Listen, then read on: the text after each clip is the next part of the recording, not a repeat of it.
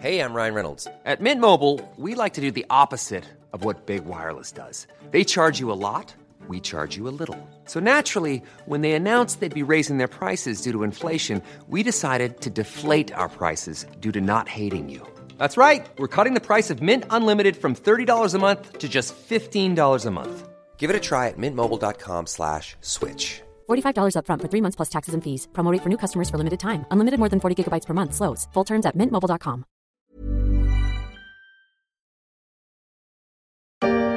La 5G à Paris Dans les prochaines semaines. Après un long bras de fer, la ville et les opérateurs mobiles sont tombés d'accord pour développer ce nouveau réseau. La capitale va donc bientôt rejoindre Strasbourg, Lyon ou encore Bordeaux.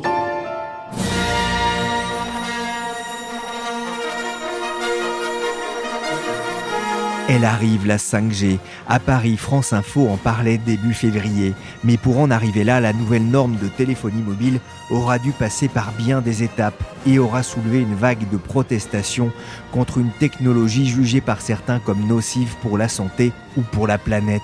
On en avait parlé il y a quelque temps dans la story et à l'occasion de la sortie d'un livre, La guerre mondiale des ondes, de mon confrère Sébastien Dumoulin, je vous invite dans ce podcast des échos à partir à la découverte du champion mondial de la 5G.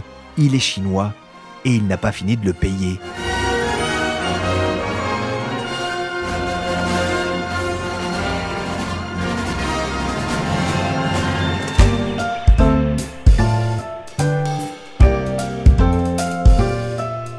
Suis Pierrick Fay, bienvenue dans la story des échos. Une fois n'est pas coutume, je vous propose une aventure en deux épisodes avec Sébastien Dumoulin, à la découverte d'abord du trublion chinois des télécoms, Huawei. Ensuite, on verra comment le groupe se retrouve aujourd'hui otage des tensions entre les États-Unis et la Chine, et on verra que ça ne date pas de Donald Trump. Ce nouveau coup dur à présent pour euh, Huawei, le mastodonte chinois euh, déjà ostracisé par un bon nombre de gouvernements, subit une nouvelle euh, déconvenue avec l'arrestation au Canada de sa directrice financière. Nous sommes le 1er décembre 2018. En temps normal, l'info aurait presque pu passer inaperçue. Meng Wanzhou, directrice financière du chinois Huawei, est arrêtée à Vancouver à la descente de son avion, à la demande du département d'État américain. En soi, de quoi rendre furieux le géant des télécoms et le gouvernement chinois. Mais Meng Wanzhou n'est pas n'importe qui. Elle est aussi la fille du fondateur de Huawei et va se retrouver au cœur de la guerre mondiale des ondes que se livrent les États-Unis et la Chine depuis des années, bien avant l'arrivée de Donald Trump à la Maison-Blanche. Bonjour Sébastien Dumoulin. Bonjour Pierrick. Vous êtes journaliste aux échos, spécialiste des questions de télécom et vous venez de publier aux éditions Talendier La guerre mondiale des ondes, un ouvrage passionnant sur cette compétition que se livrent les deux plus grandes puissances économiques du monde sur fond de déploiement de la 5G. Cette arrestation de Meng Wanzhou dont je parlais, ça a été un véritable coup de tonnerre dans l'industrie des télécoms? Ah oui, ça a été un coup de tonnerre dans l'industrie des télécoms et au-delà de l'industrie des télécoms. C'est-à-dire que tout d'un coup, toutes ces tensions dont on parlait, ces accusations, elles prennent un tour euh, extrêmement humain et personnel parce que ça se traduit par l'arrestation d'un très haut cadre euh, d'une entreprise internationale. Et en plus de ça, il se trouve que ce très haut cadre est la fille du patron. Donc euh, on entre dans une histoire aussi qui est familiale et intime. Et tout d'un coup, ce qui était finalement un affrontement très théorique, un affrontement très business, devient euh, quelque chose avec euh, une portée physique. Alors cette arrestation qui a lieu le 1er décembre 2018, en fait, euh, elle est révélée dans la presse quelques jours plus tard. Il y a des fuites dans la presse canadienne et puis très vite, c'est une traînée de poudre. Ça va faire la une des journaux du monde entier vous avez probablement vu euh, à l'époque euh, l'image de cette femme sur vos journaux télé ou euh, à la une de vos quotidiens. C'est vraiment quelque chose d'assez exceptionnel et d'inédit. Et puis ensuite, il va y avoir toute la saga qui va suivre. Le 1er décembre, il y a l'arrestation de Meng Wanzhou. Et ensuite, on va avoir les images de la vidéosurveillance de l'aéroport qui montre cette femme qui descend de son avion comme ça à Vancouver et puis qui est emmenée vers les douanes. Et on sait que derrière, elle va se retrouver en prison, dans un centre de détention, pendant plusieurs jours jusqu'à ce qu'elle soit mise en, liberté surveillée. Et ce coup de tonnerre, effectivement, c'est un coup de tonnerre pour l'industrie des télécoms, mais c'est un, coup de tonnerre beaucoup plus largement pour les relations entre la Chine et les États-Unis, parce que l'arrestation a lieu au Canada, mais personne n'est dupe. C'est les États-Unis qui sont à la manœuvre et on sait très vite que c'est une demande d'extradition qui a été euh, faite par les États-Unis. Le jour même, d'ailleurs, euh, où euh, Xi Jinping et Donald Trump pour la première fois, étaient euh, réunis en marge du G20 et acceptaient de, une sorte de désescalade dans la tension commerciale qui opposait les deux pays depuis quelques années. Et donc tout d'un coup, ça fait un regain de tension énorme entre Pékin et Washington. Le choc a été brutal hein, pour cette femme qui, quand elle venait à Vancouver, résidait plutôt dans une magnifique demeure de briques rouges dans un quartier huppé de la ville, hein, une villa estimée à 13 millions de dollars qui appartiendrait à Huawei, rien à voir avec une geôle canadienne, mais pour qu'on comprenne bien pourquoi les États-Unis demandent-ils son extradition? Alors c'est une vieille affaire qui remonte en fait à, plusieurs années en arrière. On lui reproche en fait d'avoir euh, supervisé des transactions qui auraient été euh, faites en violation des embargos américains visant l'Iran. En gros, ce que disent les Américains, c'est que Huawei a commercé avec des entreprises iraniennes et leur a vendu ou a promis de leur vendre du matériel, notamment informatique, qu'il était interdit de vendre euh, aux Iraniens parce que c'était du matériel et des technologies américaines et que euh, dans le cadre de la lutte contre le programme nucléaire iranien, les États-Unis euh, empêchent la vente de ces matériels et donc poursuivent les éventuels contrevenants. Donc ça, c'était avant l'accord euh, nucléaire qui a été passé entre les Occidentaux et puis l'Iran il y a quelques années. Donc ces transactions-là, on en a entendu parler pour la première fois en 2012 par une, grosse enquête de Reuters qui s'attachait en fait à une entreprise qui était le partenaire sur place de Huawei, qui s'appelle Skycom. Et ce que montrait l'enquête de Reuters, qui a ensuite en fait été reprise par les autorités judiciaires américaines, c'est que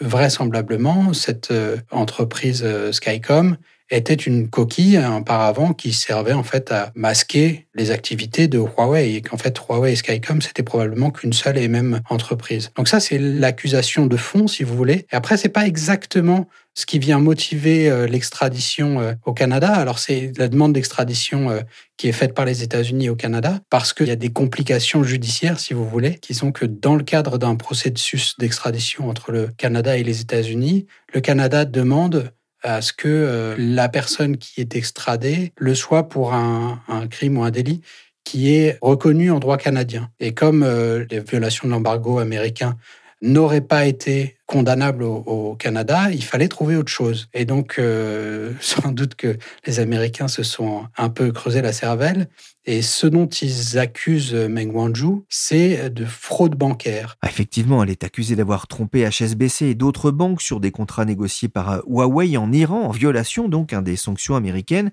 C'est une histoire assez complexe et on souhaite bien du plaisir aux officiels qui devront statuer de son extradition. Allez, Bon courage, hein Moi, ça faisait longtemps que je voulais faire un podcast autour de, Huawei, hein, ce géant chinois des télécoms. Alors, c'est vrai qu'il est très connu hein, pour ses smartphones qui font concurrence à Apple et Samsung. Mais Sébastien, c'est vraiment que la partie la plus visible de l'iceberg? En tout cas, c'est la partie la plus connue du grand public. Je pense que vous et moi, on connaît des gens, on a peut-être un smartphone Huawei. C'est vraiment devenu une marque assez incontournable euh, des télécoms, à la fois par la qualité de ses appareils et puis euh, par la publicité qui l'accompagne. Euh, Huawei, il a sponsorisé les plus grandes équipes de foot, il a des ambassadeurs de marque qui sont extrêmement connus. Mais ce business-là, qui est très présent dans l'esprit du grand public, il cache le fait que c'est une entreprise qui s'est construite construite sur autre chose. Finalement, c'est assez récent, euh, Huawei, dans les smartphones. Historiquement, c'est une entreprise qui fait du matériel télécom pour les opérateurs. Donc du matériel euh, technique, à la fois pour euh, les réseaux télécom fixes et puis les réseaux téléphones mobiles, donc les antennes. Et sur ce créneau-là, en fait, Huawei est devenu le numéro un mondial. C'est le plus grand vendeur d'antennes mobiles dans le monde entier d'assez loin, puisqu'il a plus d'un tiers du marché mondial. Et alors la partie smartphone euh, que vous mentionniez, c'est la plus visible, c'est aussi la plus importante en chiffre d'affaires, c'est la plus lucrative parce que ça rapporte davantage que le matériel euh, pour les opérateurs, mais ça reste une entreprise de réseau, au fond. Et c'est ce qui va lui euh, causer bien des soucis, on va en reparler. Derrière Huawei, il y a un homme, c'est son fondateur, vous en parlez beaucoup dans, dans votre livre, il s'appelle Ren Zhengfei. D'où est-ce qu'il vient? C'est un personnage fascinant. D'où est-ce qu'il vient? Il y a une partie de légende, sans doute, on ne sait pas vraiment. C'est euh, un homme très discret qui aujourd'hui a 76 ans. Ce qu'on sait, c'est que c'est pas un prince rouge comme on les appelle, c'est pas un héritier euh, des compagnons de Mao qui ensuite euh, aurait profité de sa position dans le Parti communiste pour faire des affaires, comme ça peut être le cas d'autres grands dirigeants chinois. Pas du tout. C'est vraiment un self-made man, si vous voulez. En fait, ce qui est amusant, c'est que s'il était né euh, quelque part au fin fond de la campagne du Wyoming, ça serait un modèle d'American Dream.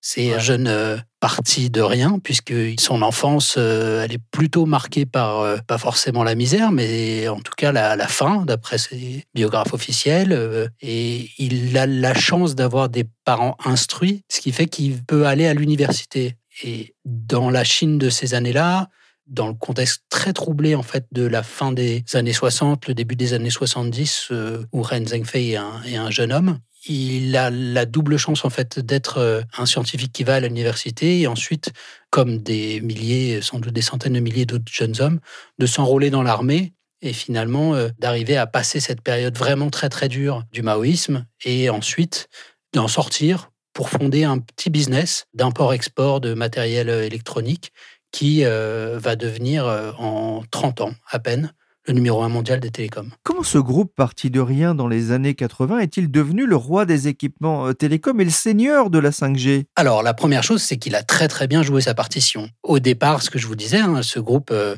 part vraiment de rien. C'est-à-dire c'est quelques ingénieurs chinois qui font de l'import-export, qui achètent du matériel étranger à Hong Kong et qui essayent de le vendre ensuite aux opérateurs en Chine. Et puis, euh, la première chose, c'est que très tôt, Huawei a voulu concevoir ses propres équipements. Et donc, euh, ils ont travaillé nuit et jour pour concevoir un produit qui serait à eux. Et ensuite, la difficulté, c'était pas seulement de le concevoir, c'était aussi de le vendre. Et ça n'a pas été simple parce que euh, à ses tout débuts, bah, Huawei est une compagnie non seulement pas connue, y compris en Chine, mais en plus, elle est sur un marché où il y a des concurrents internationaux, américains, européens, qui eux sont très établis. Et face aux, à ses clients, donc aux opérateurs chinois, bah, personne ne veut vraiment prendre le risque de faire confiance à un petit équipementier euh, qui sort son premier produit et dont personne n'a jamais vraiment entendu parler. Et là, le coup de génie euh, finalement de Huawei, c'est euh, une stratégie qu'ils appellent le contournement des villes par les campagnes. Ils se disent, bon, bah, on peut pas attaquer les marchés les plus importants, les plus lucratifs euh, des grandes villes, des grands opérateurs, parce que personne ne veut de nous. Donc, ce qu'on va faire, c'est qu'on va aller là où personne ne veut aller. On est à une période où la Chine s'équipe quand même de réseaux télécoms euh, assez massivement. Et dans les campagnes, bah, les, grands équipementiers internationaux, euh, dans les campagnes chinoises, ils y vont pas. Donc euh, Huawei, lui, euh, il, il, embarque ses premiers équipements télécoms, parfois dans des conditions assez rocambolesques, à dos d'homme, à travers la campagne, pour aller essayer de les vendre. Et petit à petit, bah, il signe ses premiers contrats. Et il s'avère que ces équipements sont de très bonne qualité pour un prix qui est relativement dérisoire par rapport à ce que font ses concurrents internationaux, entre autres parce que ils sont conçus et fabriqués en Chine et qu'à l'époque, euh, bah, c'est pas exactement les coûts d'une conception et d'une fabrication euh, en Occident. Donc cette stratégie réussit vraiment euh, pleinement en Chine et ils arrivent à, s'imposer petit à petit dans les campagnes puis à décrocher des contrats dans les villes. Et c'est exactement la même stratégie qu'ils vont reproduire à l'international en allant s'attaquer à des marchés étrangers un peu périphériques. Donc d'abord en Russie, ensuite beaucoup en Afrique, en Asie du Sud-Est, en Amérique du Sud et euh, en imposant son matériel à des tarifs euh, très très compétitifs et du matériel qui se révèle être de très bonne qualité, les opérateurs de ces pays-là finissent par se ruer dessus. Aujourd'hui, euh, quand vous allez en Afrique, la quasi-totalité des antennes sont du matériel chinois et en bonne partie du matériel Huawei. Et c'est avec cette stratégie-là qu'ils arrivent ensuite à aborder les très gros marchés que sont notamment l'Europe et l'Amérique, même si là, ils font se heurter à un, gros obstacle qui est l'opposition des États-Unis. Une stratégie payante, expliquait Sébastien. Dans son livre, il raconte aussi comment le groupe encourage ses salariés à se rendre dans les zones les plus difficiles. Chez Huawei, si l'on n'a pas travaillé dans les endroits les plus éprouvants, on ne pourra pas faire partie de la direction. C'est ainsi que Linda Anne, la trentaine, cheveux courts, pas vraiment un look de Rambo, s'est retrouvée en pleine guerre civile en Côte d'Ivoire, à gérer les pannes de réseau liées aux coupures de courant. C'est terminé. Rien n'est terminé. Rien. C'était pas ma guerre. C'est vous qui m'avez appelé, pas moi. Nous avons traversé l'un des ponts d'Abidjan, escortés par l'armée française, pour arriver aux centrales téléphoniques et rétablir le signal, racontera aux échos celle qui est aujourd'hui la vice-présidente affaires publiques de Huawei France. Il y a cette stratégie de contournement qui a fonctionné, mais vous le disiez Sébastien, l'une des clés du succès, c'est aussi euh, l'investissement dans l'innovation. La première chose, c'est qu'ils avaient extrêmement bien joué leur partition, qu'ils avaient investi des sommes colossales en RD et qui continuent aujourd'hui d'investir des sommes colossales en R&D. C'est le cinquième groupe qui investit le plus au monde dans la recherche et développement. Vraiment, c'est des sommes qui sont colossales. Donc ça, ce sont les, les premières raisons. Et les contempteurs de Huawei pointent aussi des raisons qui sont un peu moins avouables, qui sont que dans les premières années, Huawei aurait assez largement copié ses concurrents et pour euh, s'imposer plus vite à moindre coût, aurait euh, fait du reverse engineering, donc démonter euh, des équipements de ses concurrents, regarder comment ils étaient faits, et puis reproduit la même chose en s'épargnant quand même des coûts de développement et de recherche assez élevés. Ça a valu à Huawei un certain nombre de procès, notamment aux États-Unis, dont quasiment aucun n'est allé au bout parce qu'ils se sont soldés par des transactions euh, à l'amiable. Ça, c'est la première chose. Donc, euh, est-ce que Huawei finalement ne serait pas allé très vite parce que euh, il se serait inspiré un peu trop largement de ce que faisaient ses petits camarades. Et la deuxième chose, c'est qu'il a bénéficié d'un soutien des banques chinoises auxquels ses concurrents ne pouvaient pas prétendre en fait à des conditions de financement qui étaient difficilement euh, reproductibles par la concurrence et que par ce biais-là, il a sans doute aussi pu proposer pendant longtemps des tarifs euh, vraiment très inférieurs à la concurrence ou des conditions de financement dans des pays émergents que ses concurrents ne pouvaient pas reproduire. ce sont des critiques hein, qu'on a souvent entendues hein, pour des, groupes euh, chinois, y compris et notamment dans les technologies d'ailleurs. Je voudrais revenir, il y a deux expressions aussi dans votre euh, livre, hein, La guerre mondiale des ondes, qui résument, je trouve, l'état d'esprit de Huawei et de son fondateur et qui éclairent aussi peut-être sur sa réussite et, son fonctionnement. La première, euh, alors plus qu'une expression, c'est trois chiffres, 996. Qu'est-ce que ça signifie? Alors c'est une expression qui n'est pas particulière à Huawei parce que elle désigne une culture du travail euh, acharnée qui est valable euh, dans beaucoup de groupes chinois et beaucoup de groupes de la tech chinoise. 996, c'est pour euh, un rythme de travail qui va de 9h du matin à 9h du soir, 6 jours par semaine. 9, 9, 6. Et ce rythme un peu effréné, sans pause, c'est finalement une des conditions du succès, mais qui pèse assez fortement sur les employés. Et c'est quelque chose qui, en tout cas, chez Huawei, fait beaucoup réagir. Il y a eu mm, de nombreuses affaires qui ont défrayé la chronique de salariés qui dénonçaient un peu les, conditions de travail assez extrêmes euh, dans lesquelles ils évoluaient. Et le groupe a jamais reconnu que le 996 avait cours euh, chez lui. Mais c'est vrai que dans toute la mythologie et dans la culture de Huawei, euh, il y a cette relation au travail acharné qui est quand même disons, dans les mœurs, il y a une anecdote euh, qui revient assez souvent, qui est que dans les tout débuts de Huawei, sous les bureaux, il y avait des petits matelas enroulés pour que euh, finalement les ingénieurs qui travaillent euh, nuit et jour pour essayer de fabriquer les premiers produits Huawei puissent dormir au bureau en profitant de quelques heures de sommeil avant de s'y remettre. Et donc cette culture du matelas, si vous voulez, c'est quelque chose qui est sans doute en partie mythologique, mais euh, qui est vraiment très présent dans la culture de l'entreprise. Vous parlez de culture, la culture du matelas. La deuxième expression, c'est la culture loup. C'est-à-dire? Alors c'est quelque chose qui, pour le coup, est parfaitement assumé par l'entreprise. C'est une expression qui, pour Huawei, euh, résume sa manière de travailler en, en interne. C'est une expression qui est assez mal comprise euh, à l'étranger, notamment parce que le loup n'a pas forcément une image très positive chez nous. Mais pour Huawei, c'est un animal qui a trois caractéristiques assez essentielles. Le loup a une très grande sensibilité, le loup est persévérant et le loup travaille en meute surtout. Et chez Huawei, c'est quelque chose de très important où il y a un sens du travail collectif, où les gens sont appelés à ne pas se mettre en avant personnellement, mais à vraiment toujours se mettre au service de l'équipe qui fait partie de la culture de l'entreprise à un point qu'on imagine assez difficilement chez nous.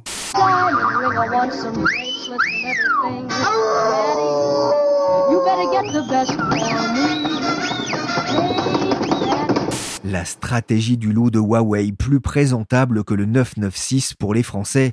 Et d'ailleurs, on ne va pas faire d'heure sub dans cet épisode. Je vous propose de retrouver Sébastien Dumoulin dans la story demain, même lieu, même heure, pour parler de Huawei et des relations sino-américaines. Cette émission a été réalisée par Willy Gann, chargé de production et d'édition Michel Varnet.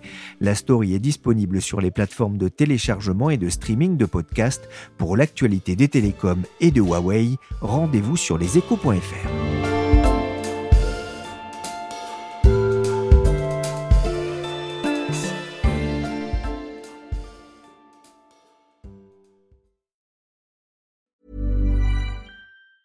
Planning for your next trip? Elevate your travel style with Quince. Quince has all the jet setting essentials you'll want for your next getaway, like European linen, premium luggage options, buttery soft Italian leather bags, and so much more. And it's all priced at 50 to 80% less than similar brands. Plus, Quince only works with factories that use safe and ethical manufacturing practices. Pack your bags with high-quality essentials you'll be wearing for vacations to come with Quince. Go to quince.com slash trip for free shipping and 365-day returns. Sick of being upsold at gyms? My guy, you're currently a base member. For $90 more, I can upgrade you to our Shred membership. For 130 more, you'll be a Swole member. And for just $300 more, you'll reach Sweat Platinum. At Planet Fitness, you'll get energy without the upsell. Never pushy, always free fitness training and equipment for every workout. It's fitness that fits your budget. Join Planet Fitness for just $1 down and $10 a month. Cancel anytime. Deal ends Friday, May 10th. See Home Club for details.